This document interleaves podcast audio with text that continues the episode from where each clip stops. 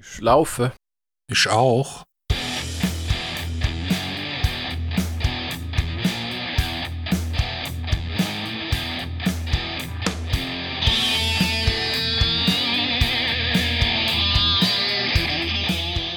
Kuckuck, da sind wir wieder.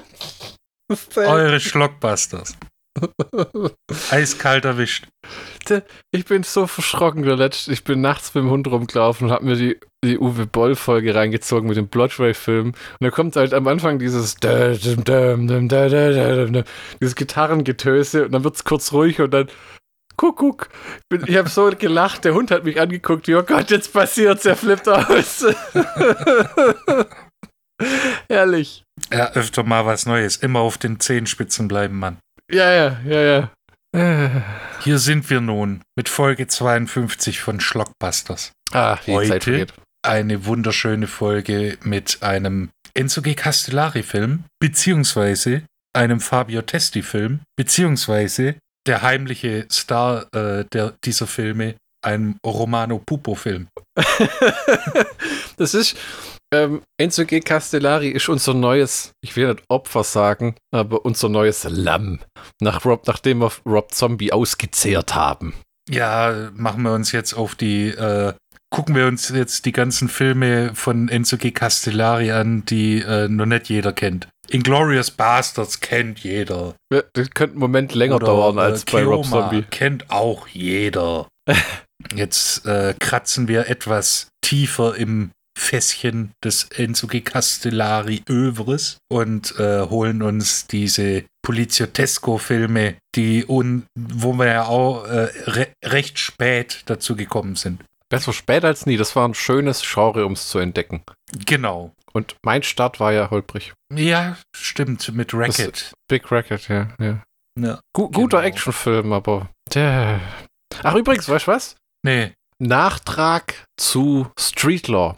Hast du Enzo G. Castellaris Cameo gesehen? ja, der war bei den Leuten äh, äh, am Hafen dabei. Der war so ein Typ, der mit einer Waffe bedroht wird und den dann zusammenscheißt. So, verpiss dich, Kleiner. Dafür habe ich auch in, sehr cool. äh, in unserem heutigen Film äh, nicht gefunden. Und zwar der heutige Film Dealer Connection. Die Straße des Heroins. Oder The Heroin Busters. Oder La Via della Droga. Das, jedes Mal, wenn es um Heroin geht, höre ich immer diese deutsche Stimme von Bud Spencer in meinem Kopf schreien. Was? Rauschgift?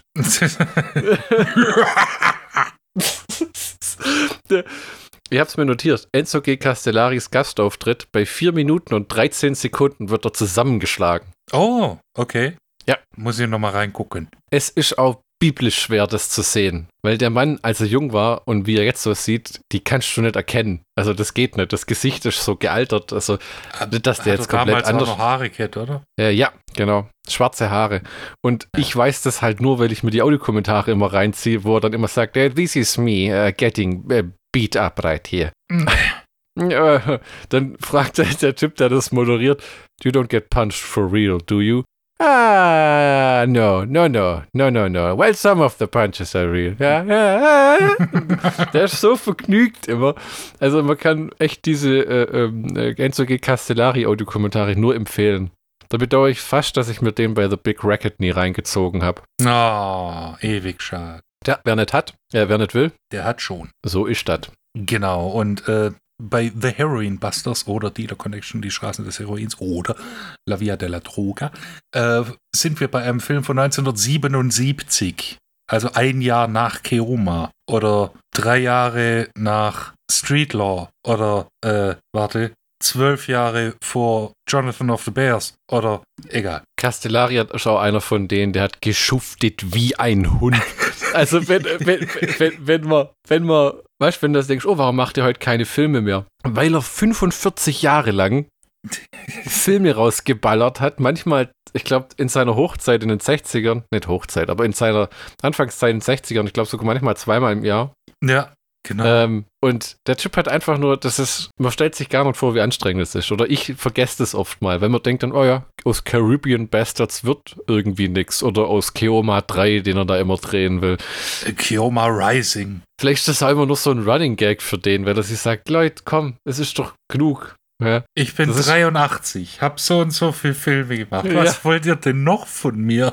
Ich muss mal wieder verweisen auf den Uwe Boll Podcast. Die Folge 62 war sehr gut vom Boll Blasberg Podcast. Da hat Boll fast ausschließlich über seine Filmkarriere geredet und hat Ah. auch gesagt, er ist selber am meisten überrascht, dass er nochmal einen Film gedreht hat, weil es war finanziell einfach vorbei. Die Fonts wurden trockengelegt, die DVD-Verkäufe waren im Arsch, beim Streaming hat er keinen Fuß fassen können und er sagt, er lebt aber sehr gut und komfortabel, weil einfach die Rechte von den Dingern ihm alle gehören und die Rechteauswertung läuft komplett über ihn. Und er kriegt immer noch die Kohle von dieser Rechteauswertung. Das ist was, was Leute wie Enzo G. Castellari, glaube ich, aber nicht haben. Deswegen haben die auch so viele Filme gedreht.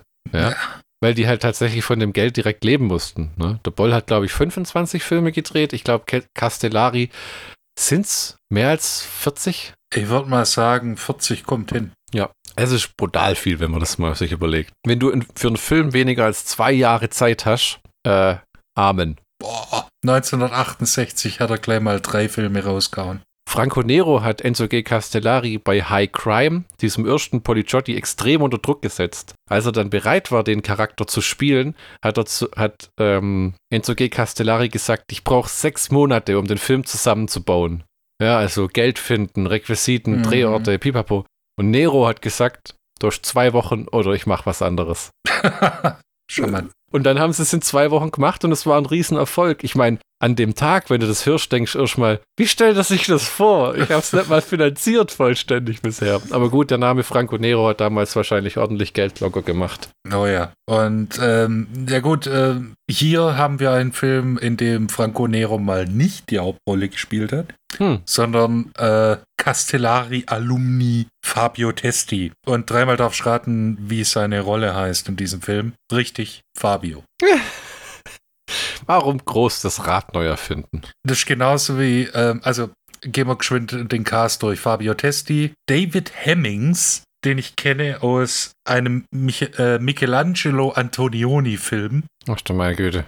Blow Up, so ein richtig schöner Kunstfilm. Dann haben wir äh, Sherry Buchanan als Vera, Joshua Sinclair als Johnny Lofredo, Hm. als Gianni. Hm.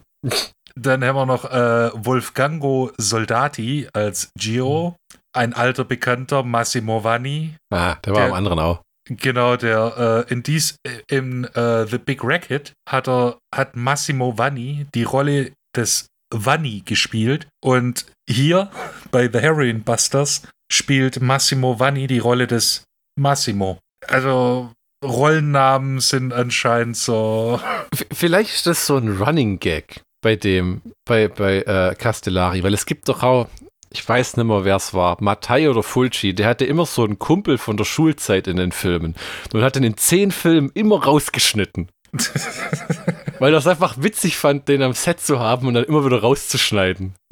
Und in irgendeinen Film hat er es dann reingeschafft, tatsächlich. Ich meine, ich glaube, da hilft auch ein bisschen äh, dazu, dass die Namen von den ganzen Leuten, also die Rollennamen eigentlich meh, sekundär sind. Hm. Dann haben wir natürlich noch der heimliche Hauptdarsteller dieses Films, Romano Pupo. Nee. Der war einfach da. Ich weiß nicht mehr, ob du den anheuern musstest damals oder ob der einfach automatisch ans Der- Set gefahren Der wurde. war, der war vom letzten Film noch da, der hat gerade seinen Sack zusammengepackt. Hey, Wahrscheinlich- Romano. Wahrscheinlich gab es irgendein so Studio-Lot und der hat da einfach gewohnt und ist morgens einfach runter in die Produktionshalle, hat sich irgendwas aus der Garderobe gesucht. Ist, äh, wo spiele ich heute? wen, wen muss ich verprügeln? Genau, dann haben wir noch äh, Angelo äh, Ragusa und mein Favorit Leonardo äh, Scavino oder Leon Lenoir als dieser Haschischhändler, dieser alte. Oh, ja, dieser fast schon gut. Hat mich ein bisschen an Ravi Shankar erinnert, ehrlich gesagt, aber nicht in eine gute, auf eine gute Art. Ja, äh, ich glaube, da hatte ich den äh, äh, eher Maharishi Mahesh im Kopf, der so ein bisschen abgedreht war. ja, dann, das, Mit, dem, mit dem Bart. Mhm. Ich weiß jetzt leider gerade nicht, wen du meinst, aber ich sag mal ja. Ja, natürlich. Ravi Shankar hatte nie einen Bart, deshalb. Ah, okay. Ja, dann hab vielleicht War es wahrscheinlich Maharishi Mahesh, der, äh, der schon ähnlich aussieht. Hm. Und äh, was mich fasziniert hat, Musik, diesmal nicht von den De Angelis-Brüdern, sondern von meinen speziellen Freunden Goblin. Oh ja, und es wird auch sehr goblinig. Also Oh, wenn du ja. den Soundtrack an einem Abend mit Dawn of the Dead zum Argento Cut weghörst, dann bist du gut bedient. Und ich kann mich erinnern, ich habe extra nochmal nachgeguckt. Ich habe ja Claudio Simonettis Goblin äh, gehört und die haben sogar äh, einen Song von diesem Film gespielt. Ah, okay, okay. Und äh, ich bin ja jetzt Dudes-Freund von Claudio Simonetti. Ich habe ihm mal die Hand geschüttelt und habe meinen ganzen Scheiß unterschreiben lassen, den ich von Goblin habe. Das ist, da, da hieß es auch im Audiokommentar, Goblin wurde gewählt, weil sie zu dem Zeitpunkt Dario Argentos Filme so beliebt gemacht haben und man sich erhofft hat, dass das den Castellari-Film noch einen weiteren Push gibt. Ja, wobei der ja nicht so erfolgreich war wie äh, The Big Racket. Ja, ja, es ist aber auch ein Film, der ein paar Kinderkrankheiten hat. So ist zum Beispiel der Charakter von Fabio Testi, der ja eigentlich ein Undercover-Cop sein soll. Das kommt in der ersten halben Stunde halt überhaupt nicht raus. D- d- Das, das könnte genauso gut, auch wie er sich anzieht, einfach ein Drogendealer sein. Bei mir hat es zum ersten Mal geschnackelt. Bei der Verfolgungsjagd. Ja, wo sie rumrennen und dann auf dem Dach plötzlich Pause machen und dann, dann kommt so, dann kommt so irgendwie, hey, oh Gott, die machen mich fertig. Wo ich dachte hab, ah, er ist also wirklich ein Undercover-Polizist. Weil der sich halt anzieht wie irgendeiner aus der Hippie-Kommune. oh ja. Mit seiner äh, zerschlissenen Jeans äh, und seiner psychedelisch bestickten Jeansjacke und seinen. Das ist halt ein Outfit, also, äh. Ich sag Und- ja, es ist- ich würde ja, äh, Ja? gern wieder so rumlaufen. Es sind aber ein paar strunzblöde Sachen drin. Wenn sie zum Beispiel den äh, Beweismittelverwahrungsraum betreten, ja. Wer kauft dem den ab, dass das ein Cop sein soll? Mit seiner, soll- äh, ja gut, der sah eher aus wie ein äh, Harry Potter als Hippie-Student. Der sah aus wie Heroin D. Iler. Aber der, also das ist schon sehr offensichtlich. Ja, das, das wäre eigentlich gewesen. Wie ist der Name? Äh, Detective äh, Ealer. D. Ealer. Hm, Und Das ist genauso Ja. wie Dr. Acula. die Italiener haben für ihre Filme oft so Themen verwendet, ja. Äh, äh, Straßenkriminalität wie in Street Law. Und hier ist tatsächlich das Heroinproblem, was ja die Italien wahrscheinlich auch äh, tatsächlich geplagt hat oder einfach nur ein Rauschgiftproblem. Ja, vor allem viel mehr äh, ein Problem als die Drogen waren wahrscheinlich, dass die Italiener unglaublich viel von dem Zeug durch Europa geschmuggelt haben. Oh ja. Äh, Der, Ja. d- d- die ganze, äh, die, das organisierte Verbrechen hat sich ja mit, äh, mit Heroin am Laufen gehalten. Also mit Drogen insgesamt. Aber Ja. Heroin speziell. Das, das siehst du auch, dass äh, verschiedene Filme aus dieser Zeit, also auch Plattfuß, Hm. äh, diese Heroin-Thematik äh, in Neapel, hier ist Rom, äh, das Ganze dann aufnehmen und verarbeiten. Hm. Genau. Sollen wir, sollen wir mal die Handlung abfrühstücken? Erzähl doch mal, was überhaupt passiert. Das hilft. Also, da, damit, wir, damit wir nicht kreuz und quer über die Handlung äh, reden. Die Brennpunkte des internationalen Drogenhandels sind New York,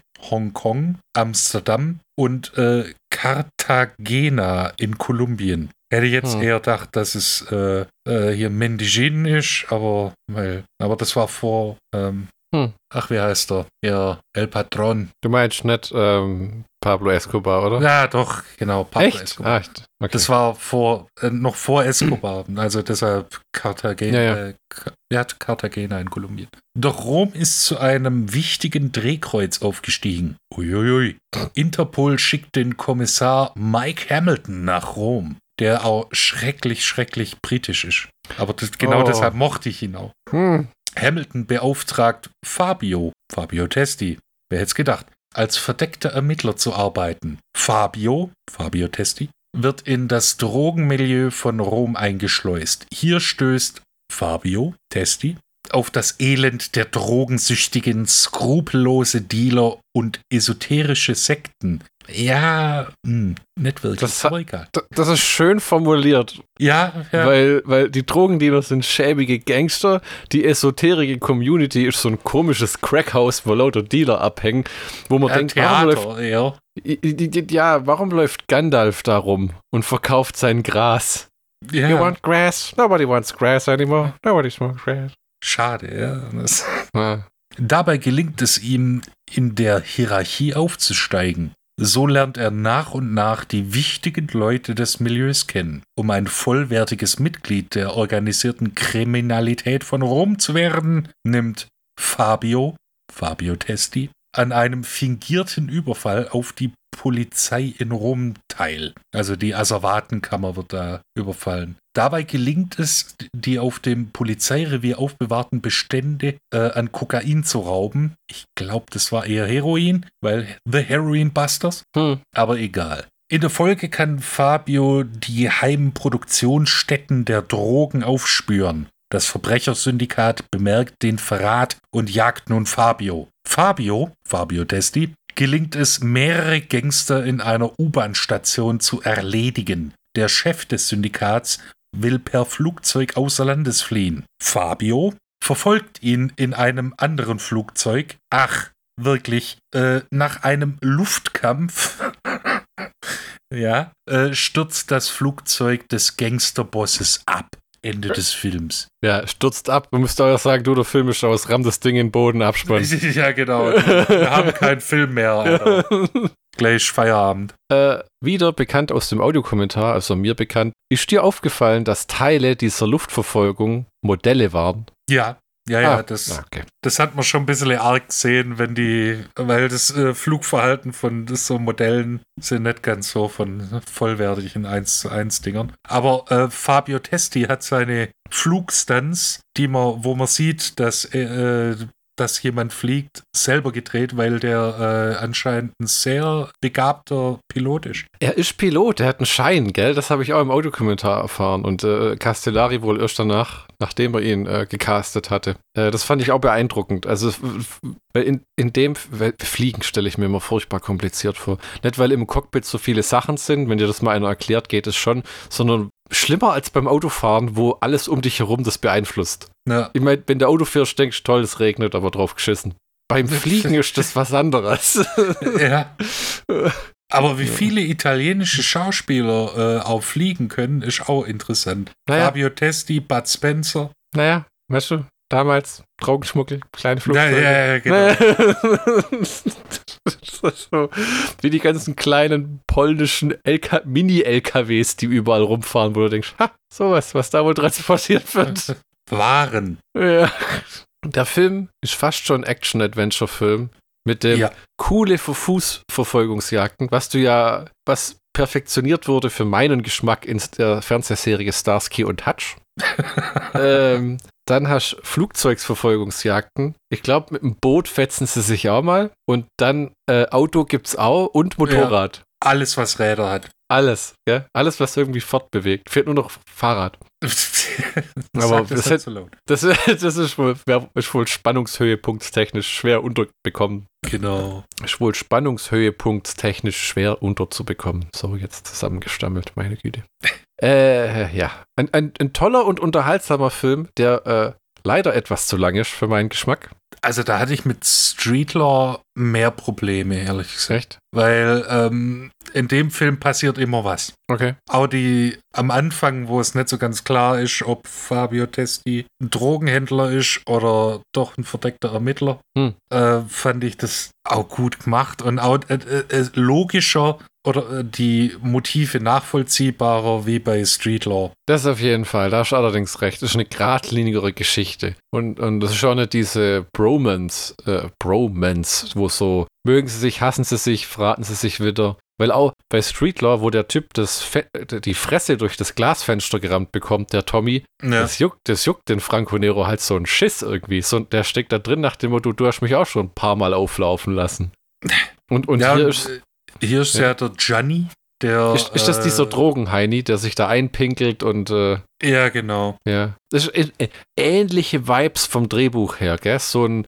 Suchen sich einen aus der Szene, der ihnen dann hilft, der aber keinen richtigen Grund hat, den zur Seite zu stehen, außer dass er endlich jemand hat, der irgendwie mal zu ihm loyal ist und so. Ne, aber äh, nichtsdestotrotz, die, äh, die Chemie zwischen äh, Gianni und Fabio, Fabio Testi, die kommt für mich so ein bisschen homogener rüber wie bei äh, Streetlaw. Also da finde ich es nachvollziehbarer und ähm, finde ich auch die Figur sympathischer. Dieser Gianni, der ist da halt irgendwie reingeraten und versucht dann halt irgendwie äh, über die Runden zu kommen und halt seinen nächsten Fix zu, zu äh, finanzieren. Ist eine harte Szene da im Knast, ne? Oder Ja. in diesem, wo die eingefangen sind, äh, wo die gefangen sind, der kommt runter, dreht halber durch, dann kotzt er, glaube ich, pisst sich ein und äh, puh, Und dann zaubert Fabio Testi aus seinem Ja. Stiefelabsatz äh, einen Fix vor.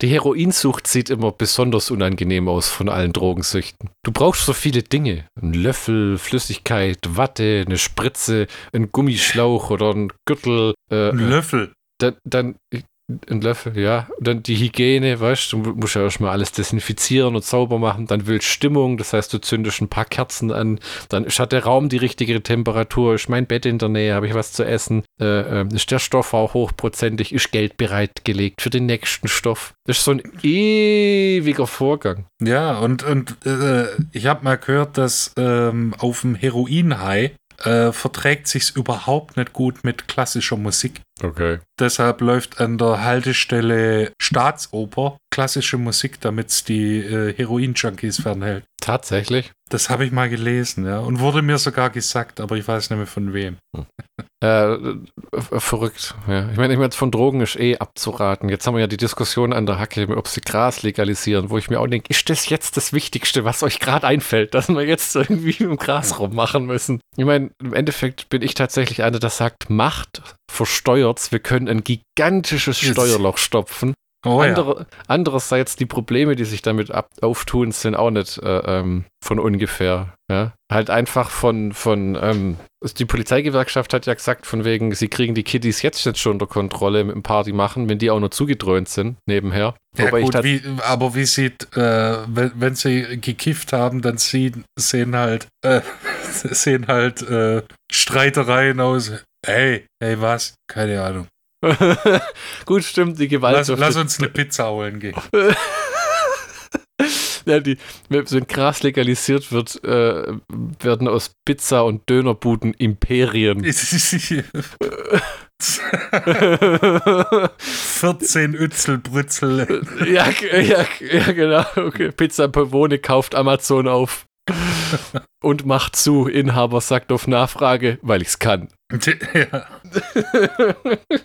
Die reichsten Menschen der Welt, Jeff Bezos, Elon Musk, der Inhaber von Ützelbrützel und, und Das ist, Pizzalieferdiensten. das ist, ich meine, im Endeffekt ist natürlich Gras äh, verträglicher als Alkohol, aber es ist ein schwieriges Thema und ich finde, in der jetzigen Situation, gerade aus der verschissenen Pandemie raus, Ja, das- 14. Oktober 21, die Wahlen haben wir hinter uns, die auch komisch waren und darüber diskutiert man jetzt. Also, da ist ja das Da Tempolimit noch wichtiger. Ja, da gibt es andere Dinge, die erstmal Vorrang haben. Das wird auch so laufen. Das, das versuchen die jetzt mit ihrem Koalitionsvertrag abzustecken und dann verschwindet es wieder im Hintergrund. Ja, erstmal gucken, dass alle Leute was zu fressen haben und äh, nicht fünf Jobs für eine. Das, das, das, das Thema Drogen ist immer Äh, schwierig. schwierig, ja.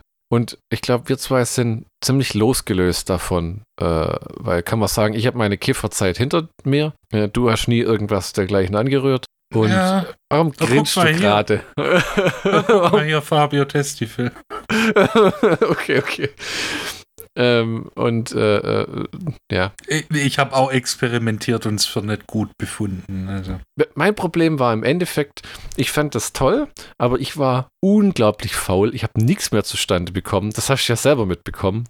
Ja, Und ich bin so gnadenlos fett geworden. Also ich glaube, ich habe am Ende 155 Kilo gewogen. ja gut, man muss dazu sagen, du bist ein Zwei-Meter-Mann. Also.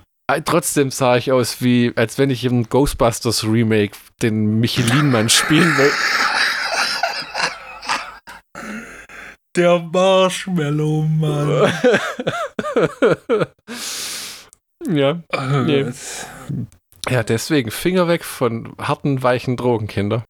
Ja. Trink, trink lieber mal nach zweimonatiger Abstinenz wieder ein Glas Cola. Das habe ich jetzt gerade gemacht. Und es klingt jetzt wie wenn ein alter Mann redet, aber es ist wie wenn du puren Zucker trinken würdest. Was ist ja Ja, echt. äh, ja, deshalb, äh, ja, ich, ich versuche gerade von Softdrinks runterzukommen, deshalb trinke ich gerade nur Wasser. Und Kaffee. Ja, ja, das ist, das habe ich einmal in einem von den schönen Michmichs gelesen.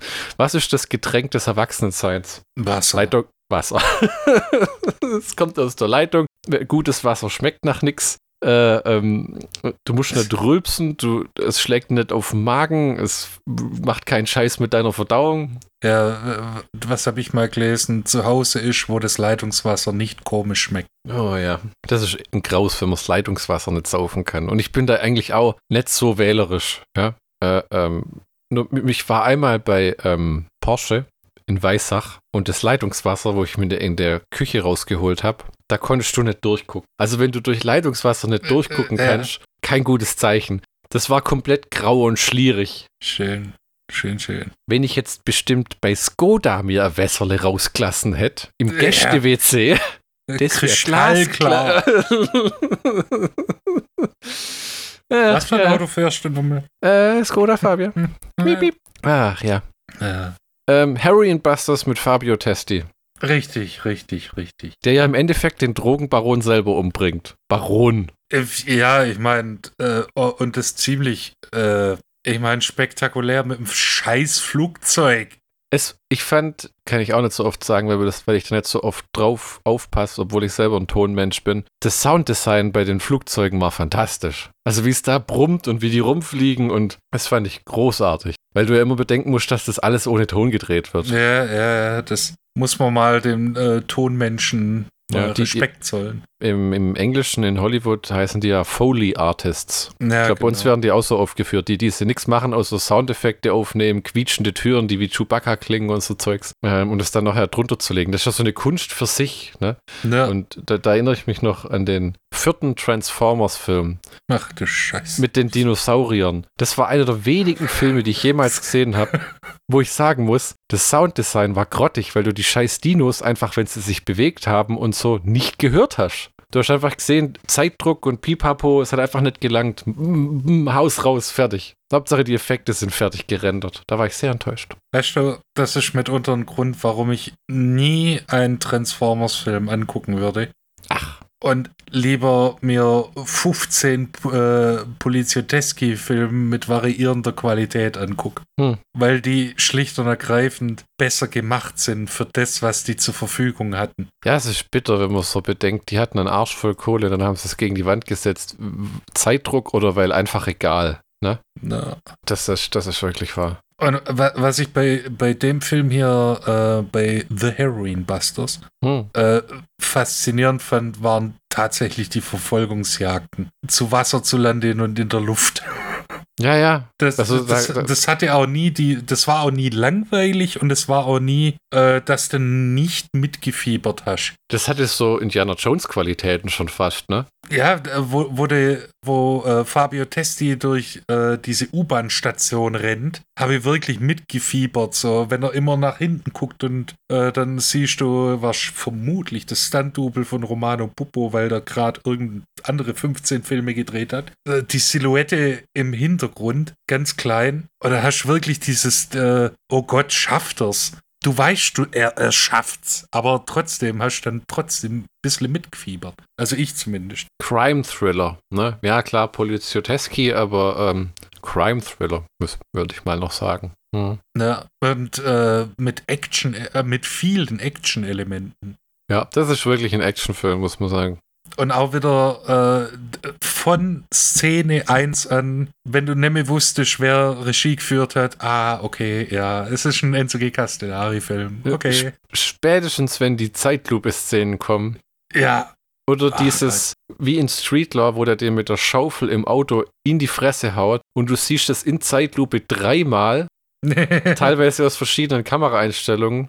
Das ist ja auch was, was sich Tarantino dann für Death Proof geliehen hat, wo diese Autos ineinander krachen. Ja, genau. Was auch wieder ein Grund ist, warum der Typ mir so unsympathisch ist, weil er vieles, was er gut macht, sich einfach nur zusammenklaut. Ja, und ich meine, wenn, wenn du als Regisseur es schaffst, sofort, also den Zuschauer sofort zu vermitteln, hey, Ach übrigens, ich habe den Film gemacht, weil das meine Handschrift ist. Das finde ich faszinierend. Das ist auch, finde ich auch bei Autoren immer cool. Wenn du das, wenn du ein Buch liest und denkst, hm, von wem waren das nochmal? Gut, bei, äh, bei Autoren ist das selten der Fall, weil du halt das Scheißbuch in der Hand hast. Aber die, diese ganzen Stilelemente, die der sich über Jahrzehnte angeeignet hat und äh, dann auch wirklich gut rüberbringt, das, ja, das ist äh, um es kurz zu sagen, ich bin Enzo G. Castellari-Fan. Ich weiß nicht, ob das jetzt gerade so rübergekommen ist. ja, ähm, ich bin auch, ehrlich gesagt, einer von denen, wo ich sehr bereit bin, mir mit dir alle weiteren Filme anzugucken. Was mich tatsächlich interessiert, sind diese Endzeit-Action-Dinger, diese Riffs-Filme. Weil, weil man ihm ja immer sagt, in den 80ern gab es einen Bruch mit der Qualität. Mhm. Weil dann äh, auch hochwertiges Drama nicht mehr gefragt war und es ging mehr um, es war schon fast wieder Kostümfilm. Ja, viel Effekthascherei. Ja, ja, genau, genau, genau. Ich habe gerade äh, gefunden, wie viel das, äh, wie viel der eingespielt hat. Oh, okay. Eine Milliarde 308 Millionen 550.000 und 110 italienische Lire. Uff. Wahnsinn. Das sind 122,76 Millionen Euro in heutiger Währung. Und das, das äh, ist ja fast, das ist dreimal so viel. Mehr als dreimal so viel als Street Law. Es wurde gesagt, dass der Film so mittelmäßig gelaufen ist. Hä? Okay, gut, vielleicht war äh, äh, in der 70er Inflation oder sowas, aber trotzdem. Also es ist Wahnsinn wie, wie viel Geld die teilweise einfach nur, wie das Kino geboomt hat in Italien. Man kann sich das gar nicht vorstellen, dass das einfach weggegangen ist. Ja, das, ich meine, deshalb habe ich ja auch damals vorgeschlagen, verdammtes Amsterdam. Hm. Weil das ein Film war, der holländische Filmmarkt ist bei uns ja non-existent, bis auf ein paar Arthouse-Filme. Ja. Und ja, man kennt halt Paul Wehrhofen, ne? Und das war's, aber der hat ja damit nicht viel zu tun. Genau. Und deshalb finde ich es auch immer so schrecklich interessant, äh, was so andere Länder so an Kino fabriziert haben. Hm. Weil dieser Einheitsbrei aus Marvel Bullshit und DC Grütze, den kann ich halt nicht angucken. Beziehungsweise das hat sich dann auch, also wenn man, wenn man nicht auf so äh, Comic-Scheiße steht. Du, du, du, Du klingst, du klingst schon ein bisschen wie mein Opa. Ah, Jessica Biel, Marlene Dietrich, das war doch eine Frau. Richtig, die hat auch noch singen können, verdammt nochmal. nee, aber äh, das, ich weiß nicht, das, äh, auch in musikalischen Sachen und Literatur, so der Mainstream macht mich nicht an, weil halt das meiste Mainstream-artige Zeug halt richtig, richtig scheiße ist. Ich will, ich will nicht den Modern Talking des Kinos sehen, sondern ich will richtig gutes, handgemachtes Kino sehen. Ja, aber ähm, von einem äh, Italiener. Äh, inhaltlich ho hochwertige Filme sind nimmer so gefragt, muss man einfach sagen. Ja. Es ist sogar die Genies unserer Zeit. Jetzt lassen wir mal den Onkel da außen vor, ähm, den wir schon so oft erwähnt haben.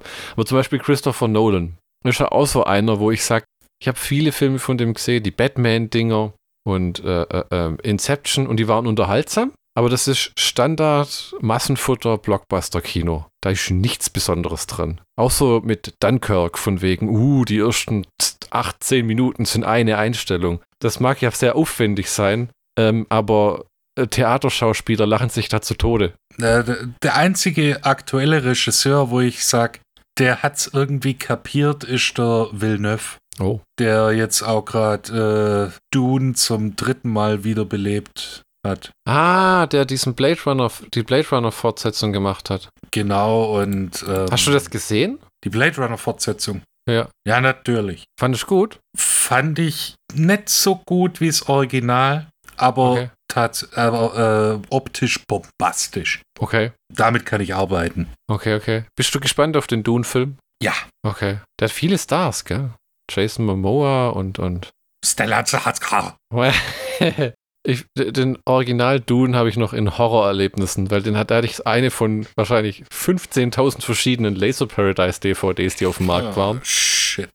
Und ich habe den Film mit meinem Vater angeguckt und er war total begeistert und ich habe mir das angeguckt wie, ah, was passiert? Warum sehen die alle so furchtbar aus?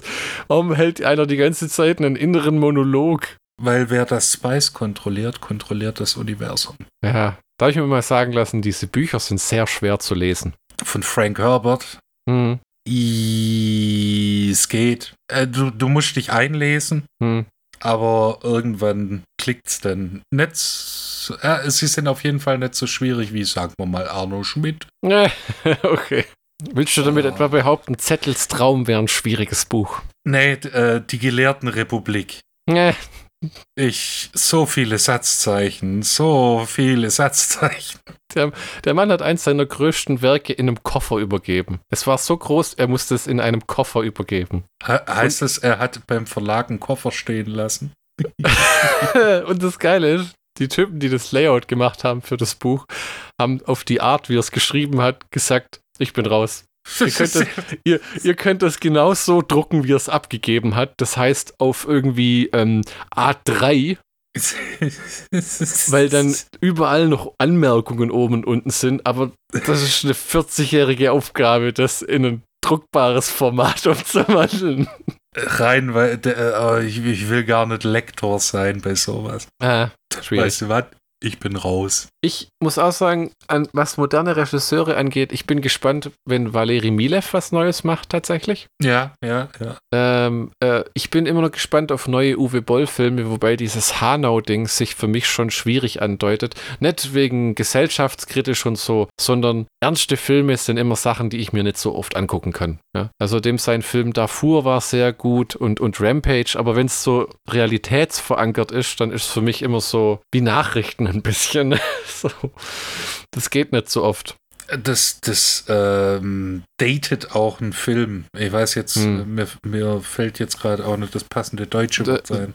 Drückt dem so den Zeitstempel auf. Ja, genau. Und aber ich weiß nicht, so, so Sachen wie ähm, The Heroin Busters es ist ein 70er-Jahre-Film, das kannst du nicht abstreiten. Mhm. Aber nichtsdestotrotz ist das so gut erzählt und so gut in Szene gesetzt, dass es auch, äh, ich meine, wir haben die 70er nicht erlebt, im Gegenteil. Also wir könnten, also selbst wenn wir gewollt hätten, wir sind äh, Baujahr 89, 90. Mhm. Aber trotzdem kann, kann man die Filme angucken weil die so gut in Szene gesetzt sind. Und das äh, sozialkritische oder das, was, es, was ein Film halt wirklich, wirklich einen Zeitstempel aufdrückt, das ist bei solchen Filmen eher im Hintergrund. Da geht es wirklich um, um die Geschichte ja, und um ja. die Charaktere. Das gleiche könnte man sagen über ähm, äh, Tanz der Teufel. Das, der Film hat auch in der ersten bösen 70er-Jahre-Stempel, aber der Film ist relativ zeitlos.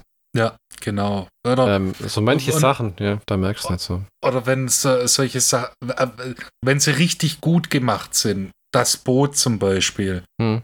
äh, der ist so gut gemacht, da, da macht es keinen, keinen Unterschied. Den hm. kannst du jetzt auch noch angucken, obwohl er in die 80er gedreht wurde und in die 40er spielt. Und der hat ja auch den Anspruch, die damalige Zeit wieder zu spiegeln. Aber es gibt auch Negativbeispiele. Ich muss jetzt echt überlegen, was mir da einfällt. Aber manchmal ist es so, wo man merkt, ah ja, das ist halt, äh, das ist halt irgendwie nimmer so richtig zeitgemäß. Ah, gutes Beispiel. Schulmädchenreport. Ja, erstens ist es ein Softporno, aber das Ding ist gealtert wie. Wie Milch. Ja, wirklich. Also das kann ich wirklich nur noch aus historischem Interesse angucken, weil es halb Kinderpornografie, halb äh, Geschmacksverirrung und komplett aus der Zeit gerissen. Ja, also es ist ein, wie sage ich immer bei Bootlegs, es ist ein Zeitdokument.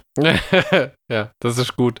Das ist gut gesagt, ja. Aber ja, ja. Äh, so, so einen richtigen Kick äh, kriegst du da halt auch nicht raus. Das ist wirklich so, so eine Sache von wegen, ja, es ist gut, dass, dass es existiert, glaube ich. Aber es ist auch kein Abbruch, wenn man es nicht kennt. Nee, echt nicht. Also es ist bei manchen Sachen, ich habe jetzt auch gerade mal geguckt, ähm, der heutige Film Heroin Busters ist ja auch sehr schwer zu bekommen. Und bei den Schulmädchen-Reportfilmen sind die in die Obskurität geraten durch diese Vorwürfe der Kinder- und Jugendpornografie. Mhm. Beim ersten und ich glaube dritten Teil, die tatsächlich als Kinderpornografie inzwischen oder Jugendpornografie, haben wir damals gesagt, äh, eingestuft worden sind, also strafbar sind. Ja, das ist schwer, die wieder neu aufzulegen. Und das ist auch gar nicht, was ich damit sagen will, so verkehrt. Ja, weil wenn du die Filme nicht siehst, der erste hat halt diese Soft-Porno-Welle in Deutschland mit losgetreten. Eine Lawine der Soft-Erotik-Filme. Ja, die dann auch irgendwann erst Ende der 80er wieder versifft sind, wo aus den USA das ähm, Skinemax-Kino kam, also diese Fernseh-Porno-Erotik-Filmchen, was da unter dem Thriller-Mantel angekrochen kam.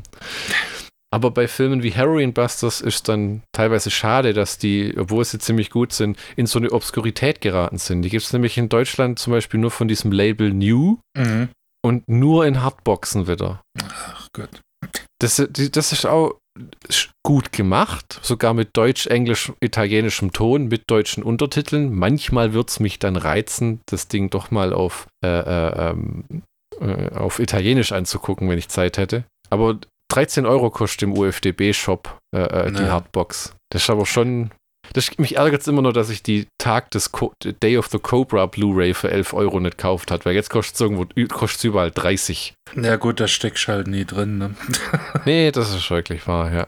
Der Anfang vom Film spielt ja in Amsterdam, ne? Ja, äh, Zusammenschnitt so. Äh, Gerade die äh, Sachen, die genannt worden sind, New York, Hongkong, Amsterdam, Kolumbien, da habe ich äh, am Anfang auch nicht so ganz mitbekommen, was das Ganze soll. Ja, das ist das ist so eine Montage wie am Anfang von Street Law, wo du das so schnell geht, dass du teilweise nicht raffst, wo du bist. Und dann fährt Fabio Testi plötzlich in so einem Boot durch die Gegend, wo du denkst, sind wir jetzt in Thailand oder Vietnam oder so? Oder doch Amsterdam? Ja, aber ich konnte das nicht zuordnen. Ja, das ja sagen. Es war dann tatsächlich hilfreich, dass, ähm, dass so Einblendung kam. Amsterdam, ah, okay. Aber jetzt nicht mehr, oder was? Äh. Das war ein bisschen ungeschickt hm. und verwirrend. Ja, das stimmt allerdings. Und dann geht es ja erst äh, richtig los ähm, in diese, äh, auf dem Flughafen, wo Fabio Testi versucht, durch die, durch die Gepäckkontrolle zu witschen und dann vom Hund. Ah, genau, genau, genau, wo, wo auffliegt. Genau, ähm, und das eigentliche Ziel, das findet man aber erst eine halbe Stunde später raus, war der Typ, der äh, davor oder da, nee, danach äh, dann gefragt hat, kann ich jetzt durchgehen? Haben Sie was zu verzollen? Nein? Ja, okay, dann gehen Sie durch. Ja, ja, ja, der Typ hinter ihm, der, ähm, der die Drogen im Koffer hatte, das ging eigentlich nur darum, dass er da äh, äh ähm, den durchwinkt, ne? Genau. Und es war ein Mantel. Ach, tatsächlich. Ja, nicht im Koffer. Das dachten die Polizisten auch. Und dann der Typ mit seinem scheiß Teddybär, der versucht, äh, der Spanier, der versucht, das ganze Scheißhaus runter zu spülen. Das habe ich tatsächlich vergessen. Ja, das ist auch eine kurze Szene mit, ähm, mit dem Typ im grünen äh, Pullover. Da gibt es diese Szene, da sitzen so, so, zwei Typen in der Hotellobby und der Spanier mit dem grünen äh, Pullover bekommt dann äh, kalte Füße und rennt in sein Zimmer hm. und wird von dem wohl am coolsten gekleideten Fensterputzer Polizisten undercover, weiß der Kuckuck, der mit seiner fetten Ray-Ban-Fliegerbrille nur ein Fenster putzt, dann äh, verhaftet. Wir hatten mal so, äh, so einen Hausmeister, der sah ähnlich aus, deshalb hat mir das gefallen. Ach, okay. Bei euch nee, in der Firma oder wie? Äh, nee, an der, äh, äh, oh Gott, an der Hochschule war der. Ah. Der hat mir immer gefallen. Der hat immer Latzhose angehabt und ein Hemd in verschiedenen Farben und immer eine fette Ray-Ban Fliegerbrille. Hm. Der hätte eins zu eins Komparse in dem Film sein können. Vermutlich war das auch. Weil, nee. Ich muss dir mal einen interessanten Audiokommentar-Fact erzählen, den äh, Einzuge Castellari losgelassen hat. Die Vertriebe international bekommen diese italienischen Filme oder haben die damals gezeigt bekommen, bevor der Schnitt fertig war. Das war dann so, dass die Fassungen bekommen haben, wo das Filmmaterial geschnitten war, aber es hat noch keine Musik gegeben und die Effekte waren noch nicht fertig.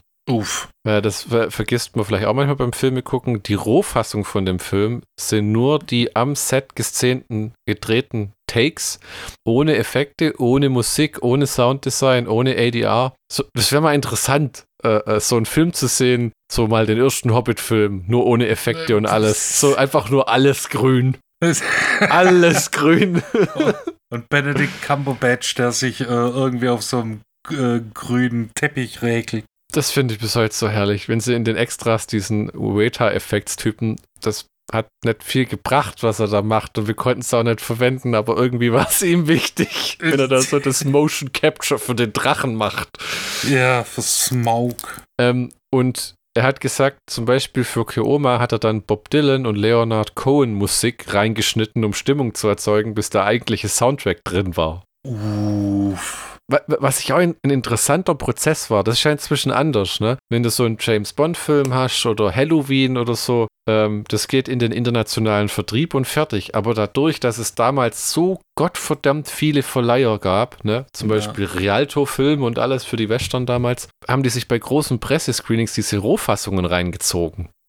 Ohne Soundtrack, ohne Effekte, ohne. Das, oh, ja, da muss da muss aber auch Gott Vertrauen haben, Alter. Ja, das, das, vor allem, das ist ja gerne das fertige Produkt. Ne? Der, ja. der, der, Boll hat immer gesagt, das war wichtiger, dass du für die, den American Film Market und European Film Market geile Trailer hattest, Mhm. Weil die Leute gar keine Zeit hatten, sich da irgendwas länger anzugucken. Das findet immer in so Hotels statt, wo die dann von Raum zu Raum ziehen. Dann ziehen die sich den Trailer an und verhandeln da. Und die Vorstellung, dass die sich da in Verleiher-Screenings das ganze Zeug reingezogen haben, es war eine geile Zeit bestimmt, wenn du das gerne gemacht hast und Filmfan warst und hast für ja. so einen Verleiher gearbeitet und bist da irgendwie nach Italien runter und, und äh, äh hast dann irgendwie diese Dinge angeguckt und geil, oder? Ich also verstehe so. kein Wort, aber ich finde es geil.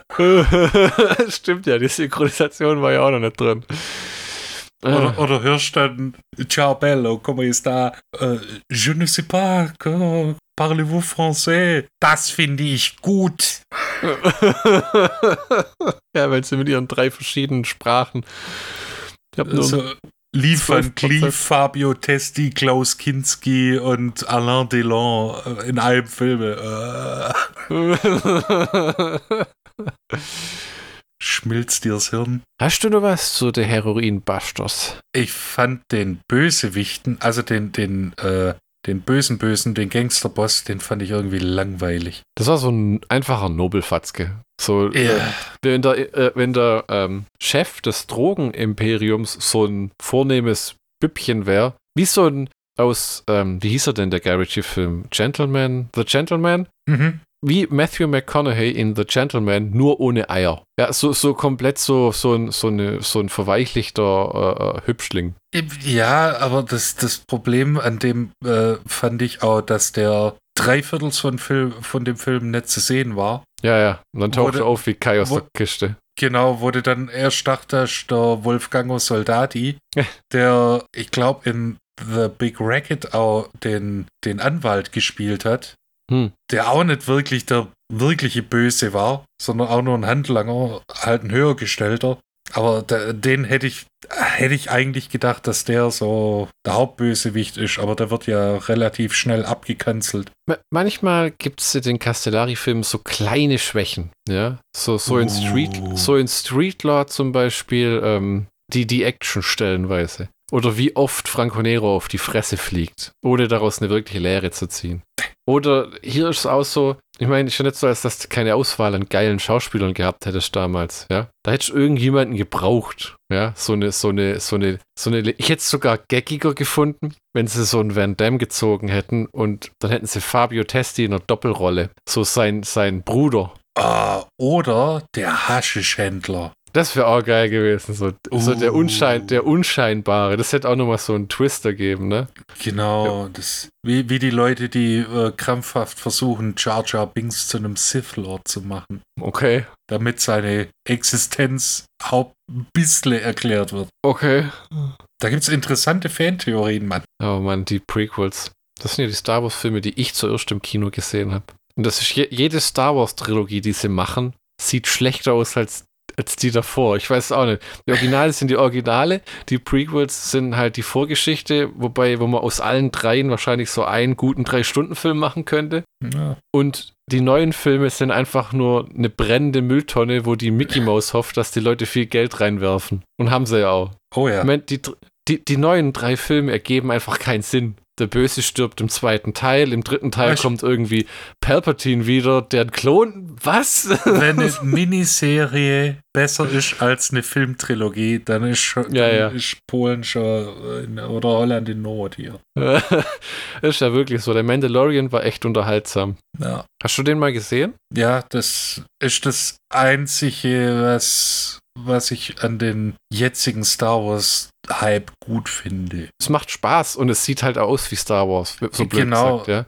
Ja, und äh, das finde ich besser, wie so krampfhaft versuchen, hey, erinnert ihr euch daran? schmeiß dir ins Gesicht. Ja. Millennium Falcon, schmeiß ich dir ins Gesicht. So wie, Das ist so ja ein Hundewelpe, das, äh, das sollst du nicht machen, äh, hier auf dem Teppich machen. Ich reib deine Nase rein. ja. Oh Gott. Also die, ja, die neuen Filme waren schon eine Scheißkatastrophe, das muss man ehrlich sagen. Star Wars ist schwierig, wie alles, was zu Tode getreten wird. Die Originalfilme sind unterhaltsam, aber auch in den Originalfilmen ist viel Scheiße drin. Ja, das darf man auch nicht heilig sprechen. Die Ewoks sind auch die erste Ausgeburt von George Lucas, die einfach keinen Sinn ergibt, Mann. Alter, das war, das war, der, die Evox waren der Jar Jar Binks der originalen Trilogie. Ja, da hat einfach kurz mal alles gestoppt und jetzt sind es lauter kleine Teddybären, die im Wald leben. Genau, die das Imperium platt machen. Äh? Ich habe übrigens vor, mit dir eines Tages eine Doppelfolge zu machen mit den beiden Ewok-Fernsehfilmen, die es gibt. Nein, die, die kenne ich. Nein, die, Eines nein, Tages. Nein. Wenn die Demenz dich geholt hat und du dich Ja, immer dran genau. erinnerst, dass du sie hast.